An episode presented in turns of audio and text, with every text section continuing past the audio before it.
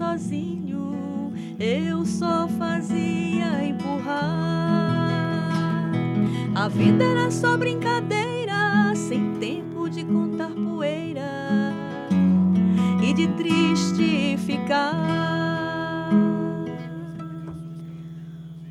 eu sou Carolina Real e começa agora mais uma edição do Ceará Sonoro. Lembrando que essa e outras entrevistas do Ceará Sonoro você pode escutar no nosso website e também nas plataformas digitais. E a música que você acabou de escutar é Mamulengo Cigano, cantada pela Eliane Brasileiro e pelo Pingo de Fortaleza nos violões. E hoje são eles os nossos convidados aqui no estúdio para falar um pouco mais sobre a história feminina na música cearense. Eliane, Pingo, sejam muito bem-vindos. Obrigada. Pingo, o ano de 2018 começou assim com tudo para você, né, com o lançamento do livro Pérolas, o feminino no cancioneiro cearense, e também a coletânea Solo Feminino, que contém três CDs com a participação aí de cantoras cearenses de todas as gerações. E o lançamento aconteceu agora no início de março no Cine Teatro São Luís. E eu fiquei muito curiosa para saber como é que começou esse teu interesse de reunir todas essas histórias, todos esses relatos e ajudar também a contar um pouco da nossa história feminina cearense na música. Bom, primeiro, ele começou bem agitado mesmo, mas ele começa já com o Carnaval do Solar. Depois a gente teve o lançamento de um disco 12 canções, ainda em fevereiro, meio de quer dizer, o Pérolas Feminino do Canção Cearense já foi assim, né? Já estava no ritmo. Bom, na realidade, você formula bem esse seu questionamento, porque o projeto que hoje a gente chama de solo feminino, ele se constitui de um livro e de três CDs. E talvez até de outras ações que uhum. a gente está planejando. Mas ele não foi concebido dessa maneira. Ele foi concebido por etapas. Na realidade, eu tive, é, fiz uma produção de um disco em 2002 chamado Solo Feminino, é, no qual eu eu compus 16 canções para vários intérpretes. Toquei violão e elas cantaram, daí o título era Solo Feminino, porque era violão e voz. Uhum. E a ideia é que era, era, era chamar as intérpretes para estarem cantando as, nossas, as minhas canções e parcerias com outros colegas para exatamente é, sentir essas canções né, na interpretação dessas cantoras e compondo para cada cantor. Então, já em 2002 a gente chamou a Lilian Calá, então tinha um blues para ela, mas não se adequava bem, ela indicou a Mona, a Mona cantou, ela cantou a música em espanhol porque era venezuelana. E a gente saiu compondo, entregando essas músicas, um, um samba para Fátima Santos, bem naquele estilo que ela uhum. cantava e tal. Então nós temos esse disco com 12 canções e uma. Eu botei uma faixa bônus minha do Maracatu na época, Maracatu Fortaleza, que era a música do ano do Ar de Ouro. Esse disco ele teve uma repercussão interessante, um lançamento, várias matérias de jornal e tal. E nós nos animamos, eu me animei como produtor, né? Na época com a Erivaldo Casimiro e creio que o Alan Mendonça, nós produzimos o Solo Feminino 2. Em 2004, dois anos depois, nós fizemos mais 16 cantoras. Uhum. Só que como era solo feminino, já tinha tido voz e violão, a gente fez voz e piano, com o Tony Maranhão fazendo piano. Então aí foi quando entrou a Eliane nesse segundo, a Joana Angélica, a Lupe, outras cantoras intérpretes que não estavam no solo 1. Um. E a gente chamou esse solo 2. E eu coloquei uma faixa bônus também, que até tirei agora dessa coletânea, né? Paz de Oxalá, porque em 2004 era a época que eu estava fazendo a Paz de Oxalá para 2005, Setembro do Ar de Ouro. Era uma ocasião de colocar a música do Maracatu do ano. E esse disco também, como o primeiro, teve uma boa repercussão. E quando nós lançamos, eu comecei a pensar, bom, eu estou aqui, sem querer, começando a fazer um mapeamento das vozes femininas cearenses. Vou fazer o solo 3. Imediatamente tentei produzir em 2006, 2007 o solo 3. Só que eu não consegui é, aprová-lo em nenhum edital, não tinha recurso próprio e as coisas eu comecei a caminhar em outras direções, fazendo as minhas coisas, meus discos, meus projetos, meus livros, outras coisas. E o solo 3 não vinha. E de três anos para cá eu consegui aprovar, através do mecenato, Juliana Rosa, produtora, é um projeto para fazer o solo 3 e para lançar o 3 junto com o 2 e 1, que aí seria a coletânea, né? E aí a gente gravou realmente o ano passado. Em 2016 começamos o solo 3, e aí não foram 16, foram 17 faixas e uma faixa bônus, 18. Eu peguei os outros dois anteriores, tirei as faixas que eu cantava, coloquei mais duas faixas bônus que tinham a ver com o universo, voz e violão, canções minhas já gravadas para algumas intérpretes. Então nós pensamos nessa coleção de CDs, solo uhum. feminino, com mais de 70 intérpretes, somando essa, essa e ao no processo mesmo de feitura do disco, do Solo 3, eu, né, já contando com a participação da Eliane lá, eu disse, rapaz, vamos fazer alguma coisa. E com Juliana Rosa, produtora, disse assim, eu, eu acho, eu tinha feito aquela experiência do Pérolas, o Pérolas do Centauro, né, porque agora o Pérolas do Centauro é aquele sobre a MPB e Pérolas é esse feminino. Eles têm nomes parecidos porque eles dialogam, né. Uhum. E eu tinha feito esse livro sobre a Mucearense, tinha feito dois livros sobre o Maracatu, tinha feito algumas pesquisas e, e e achei que poderia caminhar na direção de fazer uma pesquisa sobre as, a presença das mulheres na música cearense, ampliar esse agregar valor aos discos, à musicalidade dos discos, um valor de informação histórica e também de histórias de vida dessas cantoras. Então foi quando a gente conseguiu aprovar no mecenato, em seguida logo o Solo 3, o projeto do livro Pérolas do Feminino Cancioneiro Cearense, Relatos e Histórias de Vida 2000, é 1900-2017. Quer dizer, foi tudo uma coisa que foi, as coisas foram acontecendo e aí já antecipando, a gente está com vontade de fazer um documentário sobre as cantoras da noite, já é, é outra ação já. Sobre do, as cantoras é, da noite. Porque esse universo nos é, impactou demais. A Eliane sabe, através das histórias de vida das cantoras, o universo das cantoras da noite, que são aquelas cantoras que são mais identificadas com, com o cantar nos restaurantes, nos bares, nos clubes. Então, é, o projeto aconte foi acontecendo, a concepção dele foi se dando ao fazer, entendeu? Então, hoje ele é isso, ele pode vir a ser outras coisas.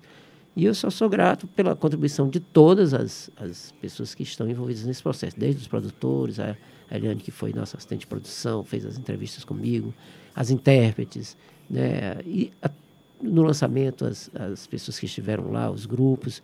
Então, esse livro, ele, ele trata dessa história, né?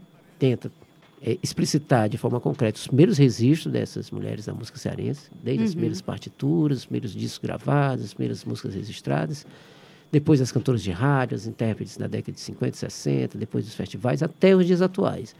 E traz, ao meu ver, algo que é muito importante, que é diferente, que são os relatos de vida dessas intérpretes. Porque elas que falam, na primeira pessoa, das suas histórias, das suas questões de gênero, das suas concepções de vida. Então, esse é o, é o projeto Solo Feminino. Eliane, o Pingo acabou de falar que você foi uma né, das cantoras que acabou participando desse processo e tem mais de 70 né, artistas. E você fez no Solo Feminino 2, você interpreta Mamulengo Cigano, que foi a música que a gente escutou agora um trechinho no começo dessa entrevista. E já no livro eu li a sua entrevista que você concedeu para o Pingo, em que você também relata um pouco sobre a sua vida e sobre a sua trajetória, Outras artistas aqui participam, né, como Ayla Maria, como a Tete, a Marta Aurélia, Naira Costa.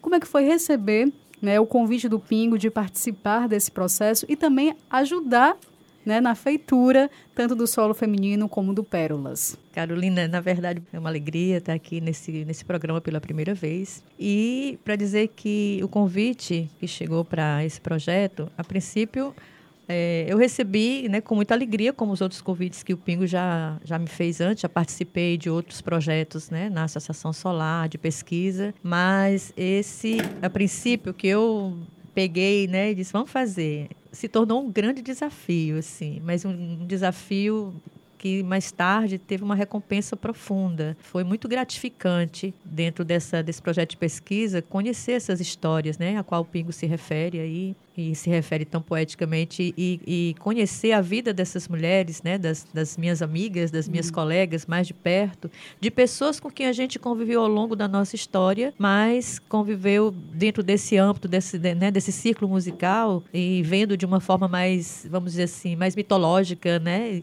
e chegar perto, se aproximar delas e conhecer suas verdadeiras histórias, esse foi o grande, foi o grande real da história para mim, assim, de emoção mesmo, né? De aprendizado, né? Muito aprendizado. Eu digo que esse projeto, ele é um projeto iluminado desde o princípio, né? A gente sabe que a gente que teve junto e, e sacou a correria que foi grande, assim, de, de os estresses que a gente passa para poder formatar tudo, mas ele desde o princípio, né? Tudo que foi feito por ele deu certo, sabe? Desde a escolha das pessoas, a escolha das cores, as músicas, né? Então, enquanto eu falo com você, eu fico arrepiada porque eu fico, né, fica passando na minha mente todo, toda a trajetória que a gente somos. A gente começou, o Pingo já veio bem de antes, né?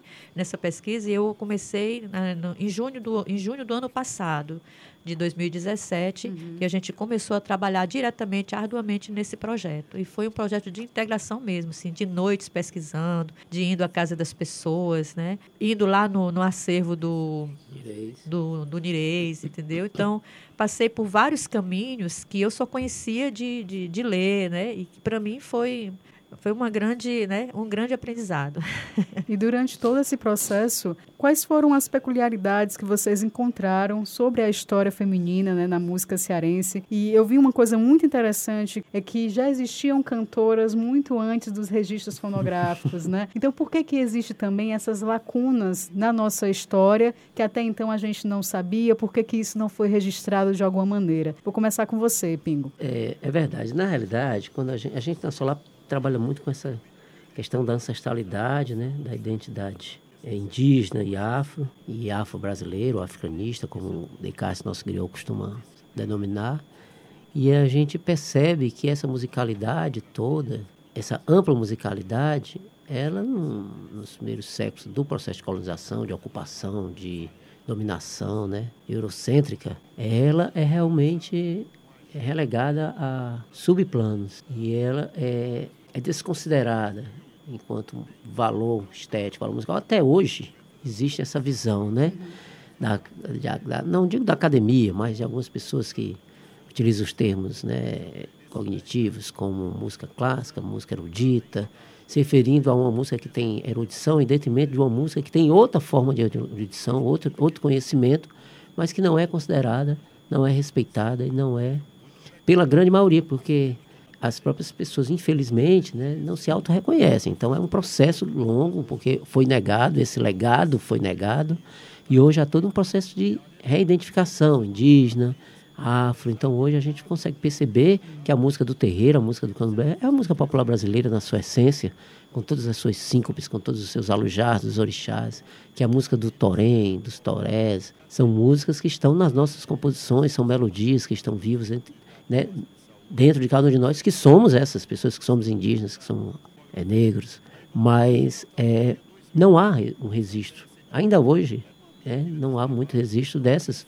Se você procurar o registro aqui, existe um trabalho feito com os Tremembé na década de 70 que a Funarte fez.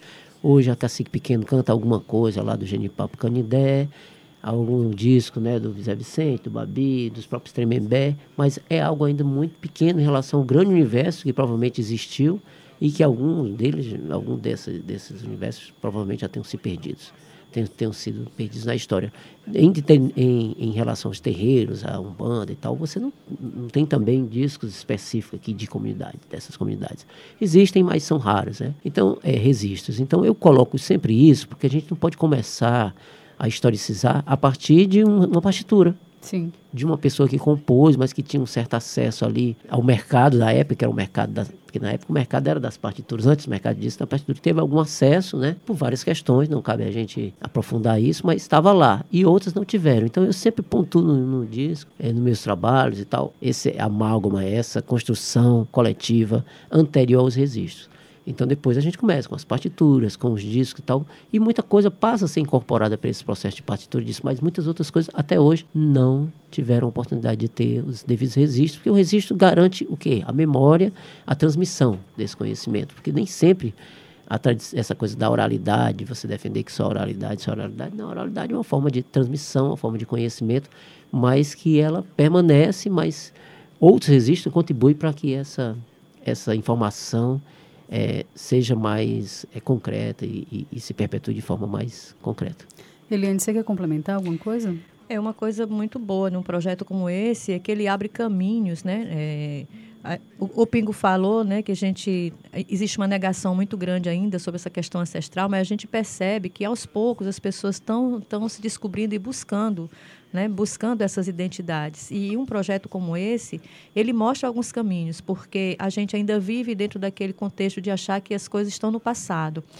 Então, quando você abre um livro desse e vê uma citação sobre né, um, um, a música da Cacique Pequena, a pessoa se toca, puxa, a Cacique Pequena está aqui. Tem uma aldeia aqui pertinho, né? E eu posso ir lá, posso conversar com ela. Quando a gente fala né, que tem as comunidades é, de terreiro e, e você vê ao, ao, nosso, a gente vê ao nosso redor que existem imensas, muitas comunidades de terreiro com pessoas que têm histórias para contar. Então, esse projeto, ele tem esse viés de mostrar para a gente esses caminhos, né? Que, é, esses caminhos estão aí, não estão no passado passado, uhum. estão no nosso presente, que a gente pode, a partir daí, descobrindo outros caminhos e registrando essas coisas tão bonitas que a gente tem para mostrar, né? Uma outra coisa que me chamou muita atenção é uma parte do livro em que a Gorete diz que as pessoas tinham medo de assumir os, os, namoros com ela porque ela era cantora. E uma parte da sua entrevista você cita também que assim, mulheres de banda eram consideradas garotas de programa, quando eu li a sua entrevista. E eu fiquei me perguntando se essa ideia de subversão, né, das mulheres serem artistas e serem cantoras, se isso ficou no passado, se a gente conseguiu evoluir Você ainda tem muita coisa, Eliane, que a gente precisa para chegar ao que seria ideal? Não resta dúvida que nós evoluímos bastante, né? Assim, da década de 80, década de 90 para cá, né, teve um salto muito grande né, na luta da emancipação da mulher, inclusive da mulher artista, musicista, aqui no Ceará principalmente, né? Hoje nós temos, nós podemos fazer as nossas escolhas, né? mas ainda existe, né? ainda temos um caminho longo a trilhar, porque existe um preconceito muito grande em torno ainda disso. Né? Tipo, uma, uma cantora como eu, que sou mãe de família, né? que sou dona de casa, entendeu? Então, existem pessoas à volta da gente que sempre nos veem de forma diferente, não é assim? Mas você é cantor, mas você trabalha em quê? Mas isso não prejudica a sua família? Então, tem perguntas assim que a gente acha que é inacreditável que nos dias de hoje ainda se faça essa pergunta, mas tem, né? Mas nós já avançamos bastante. E Pingo, como é que você também vê essa questão das, das, relações de gênero, né? Porque hoje em dia se fala muito sobre, sobre esse, esse assunto, né? Mas como é que você também vê essas relações de gênero dentro da música, dentro do ambiente artístico aqui no Ceará? Bom, na realidade, eu, eu no próprio livro, eu procurei é, é, procurei uma linha de atuação de que o discurso de gênero ficasse a cargo das próprias mulheres. Né? Uhum. Eu, eu me resignei ou eu me é, restringi a fazer o relato mais histórico dos seus feitos. E não quis entrar nessa questão de uma discussão de particularidade de tomar a fala das mulheres, né? Uhum.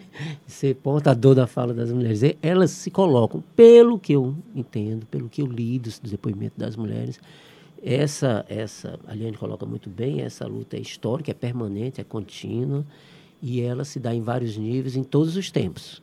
Sim. E nós vemos um momento hoje né, mais complexo, de, de, onde a gente tem, quer dizer, uma sociedade com muitas informações que circulam numa velocidade muito grande. Então, nós temos outros perfis né, que se colocam, né, outros desafios. E eles, eles estão presentes na música cearense, dentro desses universos dessas mulheres. Cada uma se coloca e se coloca muito bem é, dentro da, da sua realidade pessoal, familiar, né? porque passa por essa. Sim. Cada uma tem a sua historicidade própria e chega ao conjunto do, do coletivo. Então, é, nós vamos ver uma grande pluralidade de, de, de lutas e, e, de afirmações individuais e coletivas. Nós vamos ter é, algumas questões que são novas, como por exemplo você pega a Verônica Valentino, né? Sim, que claro. é mulher e se assume enquanto tal e assume a sua carreira artística aqui no Ceará. E o, acho que o projeto tem essa, essa. Ele é meritório no momento em que ele não faz o discurso, mas na sua prática ele assume essa luta, Sim. né? Uhum. Da Verônica, que é a luta de todos, né? Por igualdade, por respeito às escolhas, por respeito às opções e tal.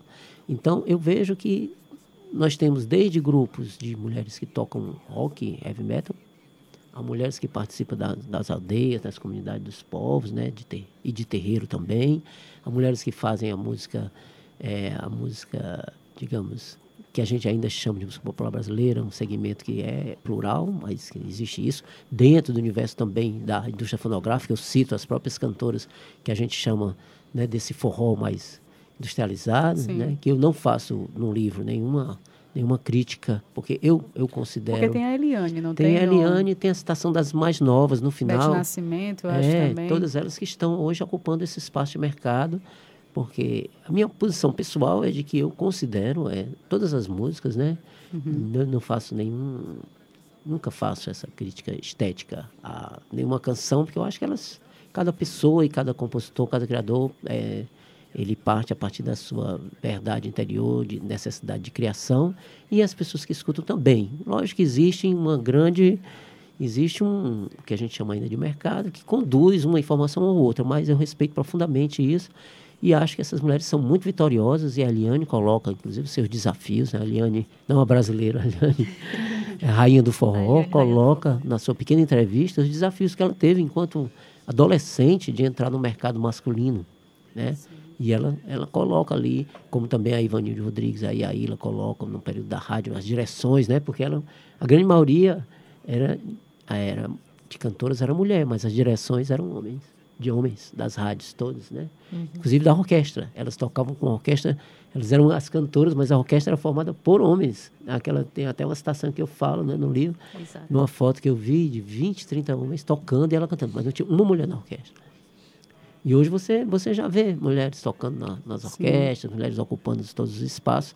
Agora, é, é uma, uma luta contínua, pelo que eu pude observar da fala das próprias mulheres, porque não é a minha fala, é uma afirmação contínua, uma luta contínua de vitórias e de desafios. Você falou sobre essa luta contínua e eu lembrei também da entrevista da Eliane Brasileiro, em que você fala sobre as suas influências musicais que veio com a sua mãe, sua tia que gostava do Roberto Carlos. E teve uma outra coisa também muito curiosa, quando você fala que você, querendo ou não, repassou né, assim, toda a influência e todo, digamos, o apoio que você recebeu da sua família para as suas filhas. E eu, inclusive, conheço a Fernanda Brasileira, eu acho ela uma menina talentosíssima. e eu fiquei também, assim, me perguntando e querendo também, enfim, compartilhar com você esse pensamento sobre a importância de você receber o apoio da família e, ao mesmo tempo, lidar com os seus filhos, né, com seus parentes futuros, a, a importância de você ser uma pessoa empoderada, de, de reconhecer o seu lugar, de lutar pela sua arte. É mais ou menos por aí, Aliane, que você também tenta passar para suas filhas? É, porque as coisas foram acontecendo naturalmente, né? Apesar de que meu pai, eu sou de uma, eu venho de uma família de músicos, né? Meu pai era sanfoneiro, gosto muito de falar do meu pai, né? Porque é, grande parte da minha influência musical, a maior, eu diria, veio dele. E eu comecei a cantar com ele, assim, brincando, né? Em casa, na escola, né? Aos sete, oito anos de idade. Uhum. Mas o meu pai, ele, ele nunca quis impedir que eu fosse uma cantora, mas ele tinha uma coisa, assim, de medo, né? De achar ainda naquele período, né? É, ele não dizia isso com, com as palavras, mas com os gestos dele, que não gostaria mesmo que tivesse uma filha artista pelo medo do que eu poderia enfrentar, porque ele já vinha de, né, de uma trajetória assim, como homem, né, ele enfrentava também muitos desafios por ter escolhido um caminho na música que, que não era esse caminho mais mercantilista, vamos dizer assim. E eu fui passando por esses processos naturalmente, assim, né? Tentei fazer outras coisas, mas a música sempre me chamava, me chamava. E meus pais sempre me deram muita força. Minha mãe era minha fã. Minha mãe sonhava me ver cantando na TV. Eu fui em programas de TV por causa dela. Mandava para o show de calouros, e mandava né? para show de calouros, entendeu? E com as minhas filhas foi a mesma coisa, assim. Uma coisa que eu prezei, né, quando as minhas filhas eram pequenas, é assim, eu vou repassar para elas, né? Vou fazer com que elas aprendam alguma coisa da música e lá na frente vamos ver o que, elas fazem com essa informação. Então, muito novinhas, elas foram estudar música, né? entraram em projetos musicais, né?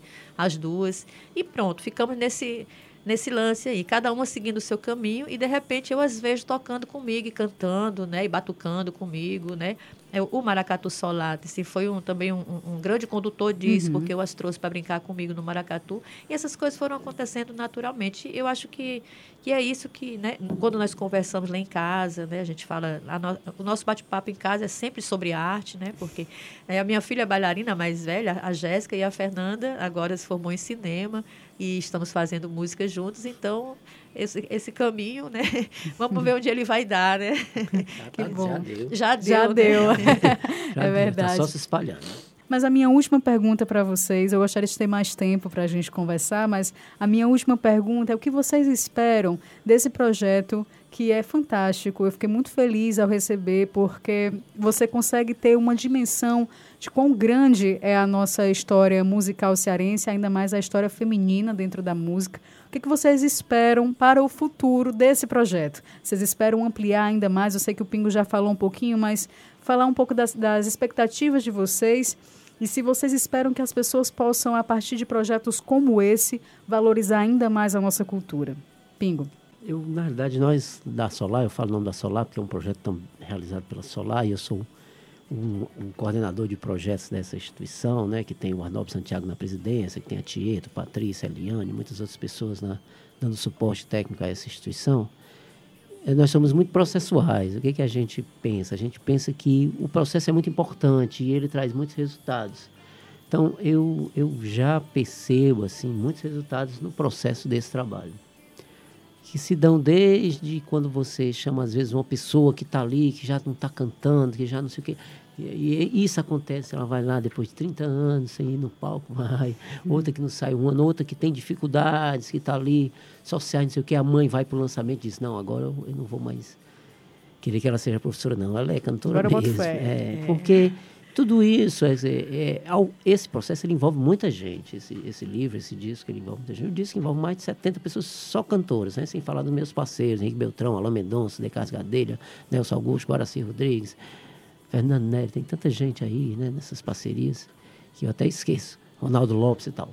O livro, ele já envolve bem mais gente. Nós citamos aí, eu fiz um dia desse, um breve apanhado, como eu fiz também depois de fazer o livro, eu, fui, eu acho que a gente cita mais de 250 nomes, desde os primórdios, né? Talvez bem mais, mas eu cheguei a contar 250. Então, eu acho que ele é processual, ele, ele no seu processo ele afirma muitas coisas, né? E o livro ele vai ser distribuído, ele vai ser entregue como contrapartida da prefeitura e a Secult vai para as bibliotecas, vai para as instituições e a gente vai estar tá distribuindo também na Solar por um valor né, simbólico, os três CDs e o livro por 50 reais para a instituição. E nós vamos também colocar os três discos em todas as redes de compartilhamento. Já repassei para o Marcílio, que é meu produtor lá da ProAudio, nesse aspecto. Eles entram como Pingo de Fortaleza, porque entra como coletânea Sim. no meu nome, como arti nome artístico. Mas eles estarão disponíveis, eu acredito que em breve, em todas as redes de compartilhamento 24 redes de compartilhamento. Então, isso é o que a gente está nesse momento. Talvez nós fizemos um lançamento que foi bem significativo, foi no São Luís, foi muito emocionante, né? E a gente pensa talvez em outros lançamentos menores, não na dimensão do primeiro. E eu já penso também numa ação complementar que é desse documentário. A gente está inscrito no edital, que é um documentário que vai dialogar com esse segmento das mulheres da noite. Né? Porque foi um, para mim, foi muito impactante a entrevista é, da Gorete, né? Porque é, é diferente. Você ser expulsa de casa porque opta pela música. Então isso é marcante, né? você tocar três, quatro horas num lugar, você ser assediada nesse lugar, você receber valores né, menores do que outros é, segmentos da música. Então é, é um desafio muito grande esse. Então a gente tem essa vontade de fazer esse documentário e vamos seguir, seguir, a gente não para não. e já fazendo outras coisas também. Eliane, só para a gente finalizar. É, para dizer que esse é um projeto que nos encoraja profundamente, né? Assim, nós mulheres, fortalece, né? Nos fortalece e e assim, vão somando, vamos somando outras coisas boas que vão aparecendo, né? Por exemplo, como o coletivo Nós Voz Elas, tem uma das músicas que, que foi feita, né, para o coletivo, uma história bacana, né? A gente fez um espetáculo ano passado e o Alan foi lá e assistiu e depois escreveu e, e o Pingo musicou lindamente. E, e, isso veio de um presente valoroso para nós, porque é a nossa história, é a nossa luta, né? É, é, é, o nosso brilho, né? De ser mulher, de ser artista, né? Numa terra, né? Nessa terra de, de, de, de tantas inspirações machistas, né? Mas que a gente quer construir junto, né? A gente não quer, assim, a intenção é que possamos juntos construir dentro de, de igualdades e que a gente possa é, abrir caminhos para isso, que outros projetos possam vir dessa forma, né? Enfim, é só agradecer mesmo, agradecer, inclusive quero aproveitar e agradecer ao Pingo, né, por esse por essa inspiração e o talento, né, ele seus parceiros com esse talento maravilhoso e de nos colocar juntos, né, de somarmos juntos, né? Porque nós estamos aqui para somar. Então vamos finalizar esse nosso bate-papo com música, né? A gente escuta agora o Solo Feminino 3, que é a composição do Pingo com o Alain Mendonça, na voz de Eliane Brasileiro. Gente, muitíssimo obrigada. É, nós é que agradecemos, né? Eu quero aproveitar para parabenizar a sua produção. Você é um produtor extremamente competente. É muito bom a gente chegar e conversar com uma pessoa que mergulhou na sua obra, mergulhou no que você fez, leu, deu atenção ao que você produziu. Então, você está de parabéns, como todos que fazem essa rádio aqui, essa rádio universitária, que é uma rádio diferente, que tem todo um propósito de acolher a nossa produção e acolhe muito bem. Eu só sou plenamente grato, sempre grato a todos. Aos técnicos, ao Zé, ao Assis, a todos que eu conheço da casa, você, ao Nelson, ao Romo, a todos os amigos do Fim de Tarde. Essa aqui é uma casa que eu considero também minha. Né? Gente, muito obrigada, de verdade.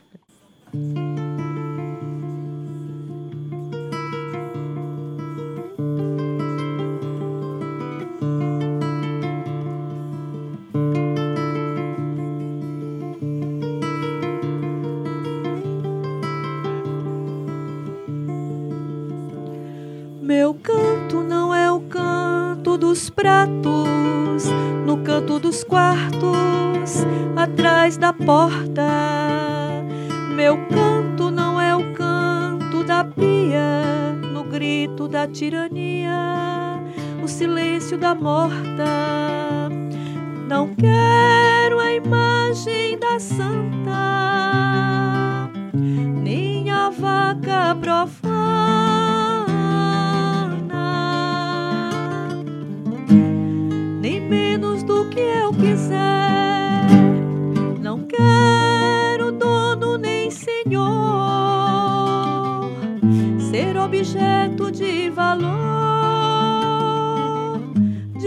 we.